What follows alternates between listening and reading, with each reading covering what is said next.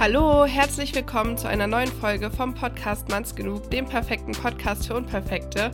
Ich bin Marlene und heute möchte ich ja passend zur Jahreszeit etwas über Weihnachten erzählen und über die ganzen schönen Gefühle, die da hochkommen, aber auch ähm, die ganzen negativen Gefühle, die da hochkommen können.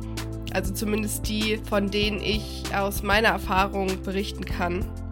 Und ich möchte mal vorweg sagen, weil das ja auch ein Thema bei mir ist, dass mir diese Folge irgendwie ein bisschen Angst gemacht hat. Ich bin seit einer Woche ziemlich krank. Ich habe gerade total viel um die Ohren, wie bestimmt ganz, ganz viele. Ich glaube, der Dezember ist einfach auf Arbeit total stressig. Alle gehen in Urlaub, alles muss noch vorbereitet werden. Ähm, man muss Geschenke kaufen, die ganzen Läden sind überfüllt. Dann sind auch viele krank auf jeden Fall, was ich so mitbekommen habe. Das Ganze stresst natürlich sehr.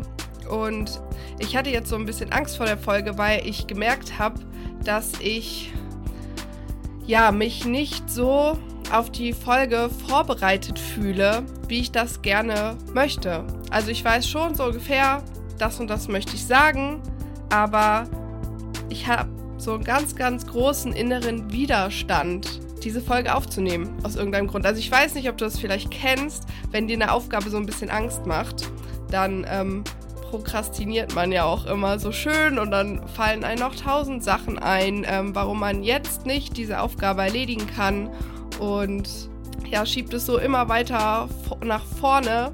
Und jetzt ist tatsächlich bei mir auch gerade die letzte Möglichkeit, diese Folge aufzunehmen, weswegen ich mich jetzt hinsetze und das jetzt einfach durchziehe. Und ich glaube, das muss man halt manchmal auch machen.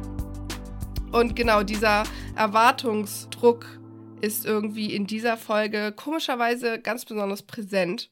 Aber ja, da es auch darum geht in diesem Podcast, sowas ähm, über diese Gefühle zu sprechen, die einen da so begleiten in so einem Prozess, wollte ich das einfach mal mitteilen.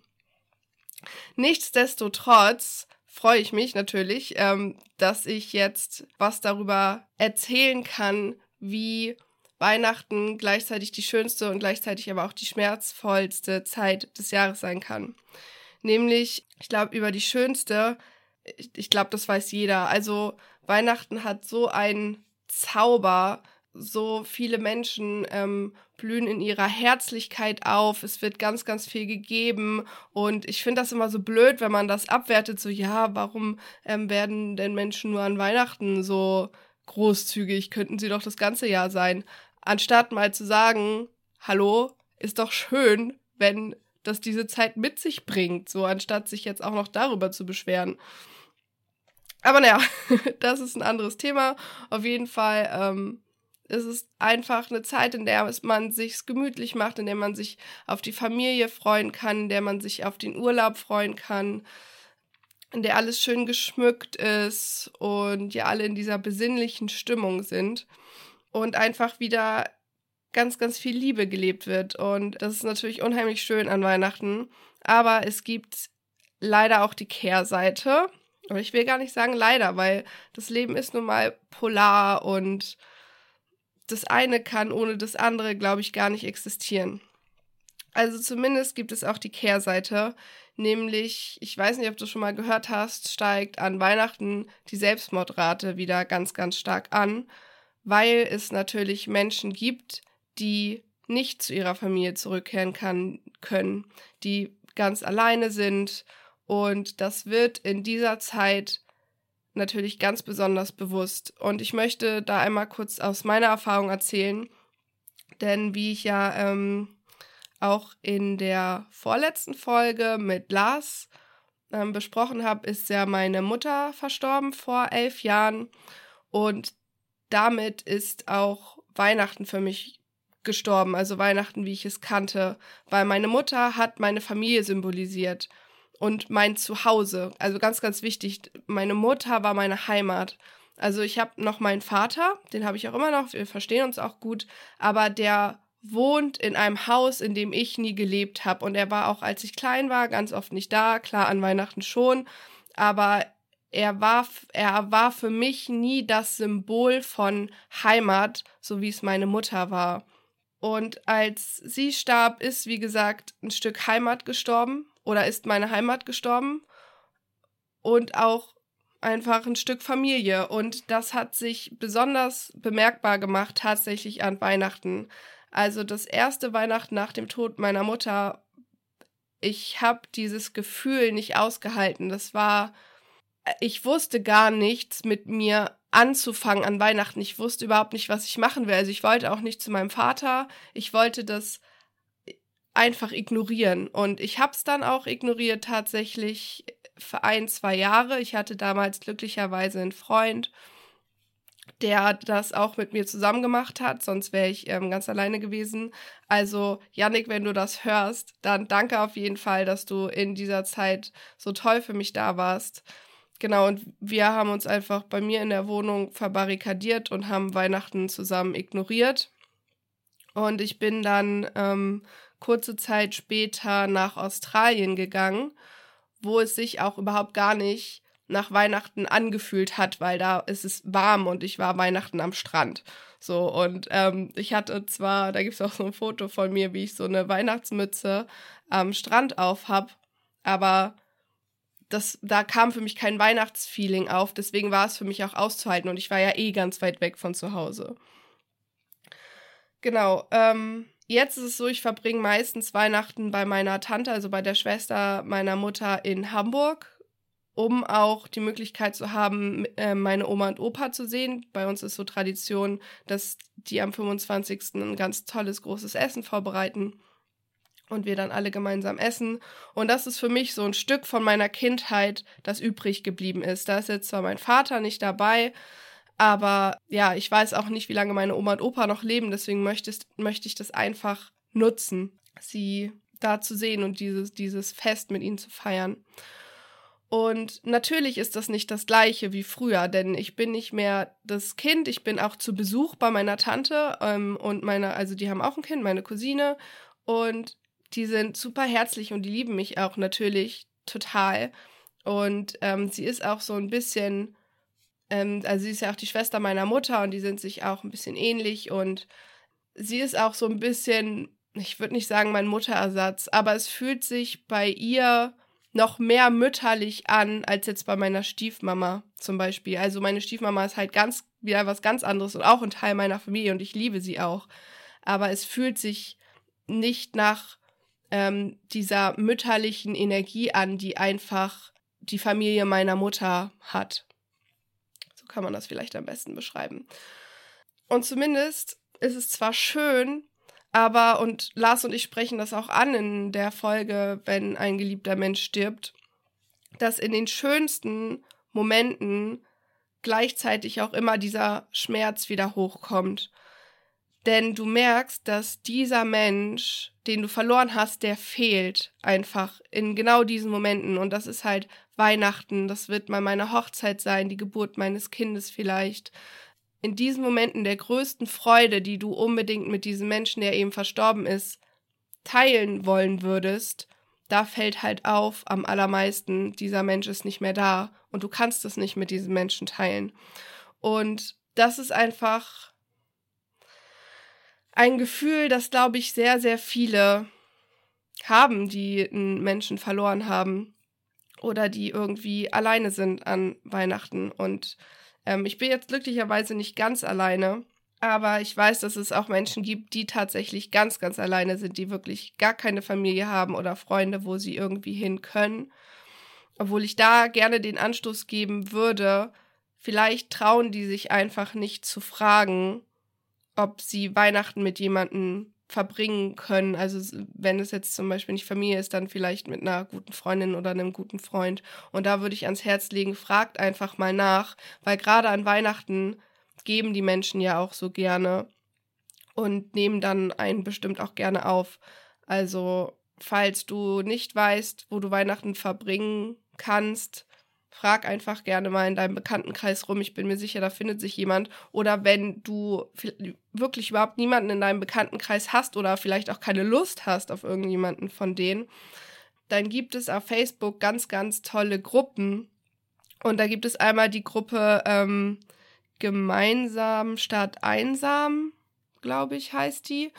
da gehen auch gerade jetzt zur Weihnachtszeit ganz, ganz viele Posts rum mit, hey, ich bin an Weihnachten alleine und an Silvester, wer hat Lust, äh, mit mir die Zeit zu verbringen? Also da kurieren gerade so viele solcher Posts rum. Ich glaube auch ähm, bei Urlaub, also das ist auch eine Facebook-Gruppe Urlaub gegen Hand und Urlaub gegen Hand für Frauen und Urlaub ge ohne Gegenleistung. Genau, das sind, ich glaube, das sind alles, diese ganzen vier Facebook-Gruppen sind, glaube ich, alle von einer Organisation auch geleitet. Und da gehen gerade ganz, ganz viele Posts rum mit entweder ähm, für Menschen, die Weihnachten vielleicht entfliehen wollen bei diesen Urlaub gegen Handgruppen, da gehen gerade ganz, ganz viele Inserate rum. Hier, ähm, ich brauche jemand, der auf meine Katzen aufpasst oder auf meine Hunde während der Feiertage. Ähm, ich wohne in Österreich auf der Alm. So, wer möchte sich um meine Tiere kümmern? Also so, solche Inserate sind das dann so richtig schöne Inserate. Also wer vielleicht auch dem ganzen Weihnachtstrubel entfliehen will. Ähm, woanders hin will, so wie ich damals ähm, das ignorieren will vielleicht und raus will, der kann sich auf so eine Anzeige melden. Und genau, an, ansonsten einfach bei gemeinsam statt einsam sich mit Menschen zusammenschließen, denn es gibt so viele Menschen, die an Weihnachten tatsächlich alleine sind. Und ja, ich habe mir jetzt für diese Folge so ein bisschen als Inspiration ähm, eine Weihnachtsfolge von der nennt man das so, Weihnachtsfolge von der Laura Seiler in ihrem Podcast von letztem Jahr oder vorletztem Jahr, weiß ich nicht. Da hat, das war irgendwie die Folge, wie du ein friedvolles Weihnachten erschaffst mit deiner Familie oder so. Einfach so ein bisschen als Inspiration, worüber ich denn in dieser Folge sonst noch reden könnte. Und ja, da geht es, ich kann die Folge auch gerne verlinken, gibt sie ganz tolle Tipps auch, wie du wenn du mit deiner Familie vielleicht ein bisschen kritisch stehst, wie du da friedliche Weihnachten verbringen kannst. Deswegen würde ich da jetzt in irgendwelche Tipps gar nicht reingehen, weil ganz ehrlich, ich habe auch gar keine Tipps, weil ich habe diese Erfahrung gar nicht, dass Weihnachten irgendwie nicht friedvoll sein kann. Ich, und ich meine, oder eigentlich ein bisschen härter sogar, ich habe Versteht mich nicht falsch. Also ich würde nicht sagen, ich habe kein Verständnis dafür, aber mein Verständnis da ist begrenzt, weil ich einfach keine Familie mehr in diesem klassischen Sinne habe. Also wie gesagt, meine Familie ist mit meiner Mutter eigentlich gestorben oder der wichtigste Part, der Part, der sich wirklich nach Familien vom auch in Verbundenheit mit Heimat anfühlt, ist mit meiner Mutter verstorben und deswegen denke ich immer bei Menschen, die sich oder auch bei Menschen, die sich über ihre Mütter beschweren, weil die zu oft anrufen und sie nerven, da denke ich immer, hallo, geht's noch? Du hast eine Mutter, die dich liebt, die sich regelmäßig bei dir meldet. So, ähm, sorry, aber komm mir nicht damit. ich wünschte, ich hätte sowas, weißt du? Genau, auch in meiner Familie gibt's Konflikte, mein Opa hat, ich will da gar nicht zu sehr drauf eingehen, aber mein Opa hat mich in der Zeit, wo meine Mutter auch verstorben ist, sehr, sehr verletzt. Und ich könnte jetzt sagen, boah, ey, also mit dir rede ich nicht mehr und ähm, ich nehme dir das so übel und es ewig hinter ihm herziehen. Aber ich mach's nicht, weil ich mir denke, hallo, meine Oma und Opa sind vielleicht eh bald tot. Sie sind eigentlich der Grund, warum ich Hamburg im, äh, Weihnachten immer in Hamburg verbringen möchte, um sie noch zu sehen. Und da ich sehe keinen Sinn darin, ihm das nachzutragen. Es war falsch, es war verletzend, was er damals gemacht hat. Also ich erzähle es jetzt doch noch mal ganz kurz. Ähm, er hat damals gesagt, dass mein Vater und ich für den Tod meiner Mutter verantwortlich sind. Also so in einem ganz beiläufigen Satz, als der Pfarrer, der meine Mutter beerdigen sollte, war halt eingeladen und mein Opa hat dann eine Rede gehalten quasi am Tisch und das dann halt gesagt, dass mein Vater und ich dafür verantwortlich sind, weil ich bin halt früher weggezogen für ein paar Jahre und mein Vater und sie haben sich halt geschieden und deswegen waren wir dann schuld in seinen Augen. Auf jeden Fall kann man sich vielleicht vorstellen, tat das ganz schön weh und war das ganz schön unfair. Ich war damals 19 Jahre alt und habe dann sowas an den Kopf geknallt bekommen aber ich sehe irgendwie nicht die Notwendigkeit, und auch nicht den Sinn, ihm jetzt zu sagen, boah, Opa, ey, weißt du, damals vor elf Jahren, ich fand's so scheiße von dir, dass du das gesagt hast. So, klar war es scheiße von ihm, aber ich denke mir eben, da, das ist seine Welt und ich werde es eh nicht ändern können und ich akzeptiere ihn. Und er ist trotzdem mein Opa, er ist trotzdem meine Familie. Und ja, auch wer, wie weiß, wie lange, wer weiß, wie lange er noch da ist. Und ich nehme ihn einfach so, wie er ist. Und ich gucke da einfach drüber hinweg und genieße die Zeit, in der er noch lebt. Und genau deswegen kann ich es auch nicht verstehen, wie man so mega nachtragend sein kann, dass wirklich gerade in so Familienkonstellationen sind ja manchmal so Dinge, die liegen Jahrzehnte zurück und man hackt immer noch drauf rum. So und da hört für mich irgendwie das Verständnis auf. Ich meine, wir sind auch alle Menschen, wir verändern uns auch andauernd und über so Sachen, da kann man doch auch einfach mal drüber stehen. So, deswegen kann ich irgendwie auch gar nichts dazu sagen, irgendwie, wie du stressfrei durch die Weihnachtszeit kommen kannst mit deiner Familie, weil ich einfach nur sagen will, sei fucking dankbar dafür, dass du eine Familie hast. Denn so viele haben das nicht. Und auch wenn es da Streit gibt, auch wenn nicht alles rund läuft, es ist deine Familie und es wird immer deine Familie sein. Und ich weiß nicht, was ich dazu noch großartig sagen soll. So. Deswegen sei einfach dankbar dazu, dafür. Und vielleicht noch als kleinen Hinweis für Menschen, die jemanden kennen, der jemand Wichtigen verloren hat, wie zum Beispiel die Mutter. Ähm, also in meinem Fall ist es so, dass ich jede Weihnachten gefragt werde von meinen Kollegen, die das halt auch nicht immer so auf dem Schirm haben. So, ja, fährst du Weihnachten auch nach Hause, bla bla. Und jedes Mal schmerzt es so ein bisschen, weil ich habe kein Zuhause im klassischen Sinne, so wie die das haben, die alle Weihnachten nach Hause fahren. Und deswegen, wenn du so jemanden wie mich im Umfeld hast, ich meine, ich finde das jetzt nicht so schlimm, ne? Ich habe mich ja damit abgefunden und mich dran gewöhnt. Aber es zwickt schon jedes Mal so ein bisschen. Deswegen, wenn du so jemanden im Umfeld hast, dann frag vielleicht, hey, wie verbringst du denn Weihnachten? So, das, das wäre eine schönere Frage, ähm, die nicht ganz so zwickt. Und ja, sei einfach dankbar dafür, wenn du Weihnachten nach Hause fährst, dass du sagen kannst, ich fahre Weihnachten nach Hause zu meiner Familie. Ja, egal wie stressig das wird. genau, ähm, ja. Ich hoffe, ich habe in dieser Folge diese Botschaft klar rausgebracht, ähm, dass ich einfach nur jedem ans Herz legen möchte. Sei bitte, bitte einfach dankbar für deine Familie. Hört auf zu streiten. Sieh die Person einfach, als hättest du sie das erste Mal gesehen oder als würdest du sie gerade das erste Mal sehen. Und ähm, hör auf, diesen ganzen Groll nachzutragen. Das bringt niemandem was. Genau. Und damit wünsche ich jedem einzelnen von euch wunderschöne Weihnachten, wie auch immer ihr es verbringt, mit wem auch immer. Ich hoffe, ihr es bereitet euch Freude, das Fest. Und ähm, wenn ihr es ignoriert, dann ja, könnt ihr gerne in die Facebook-Gruppe Urlaub gegen Hand eintreten und vielleicht sogar ganz weit wegfahren und es da ignorieren, ein bisschen rauskommen. Ansonsten noch guten Rutsch und ich melde mich im nächsten Jahr wieder mit einer Folge. Bis dahin, Peace, Love and so on, deine Marlene.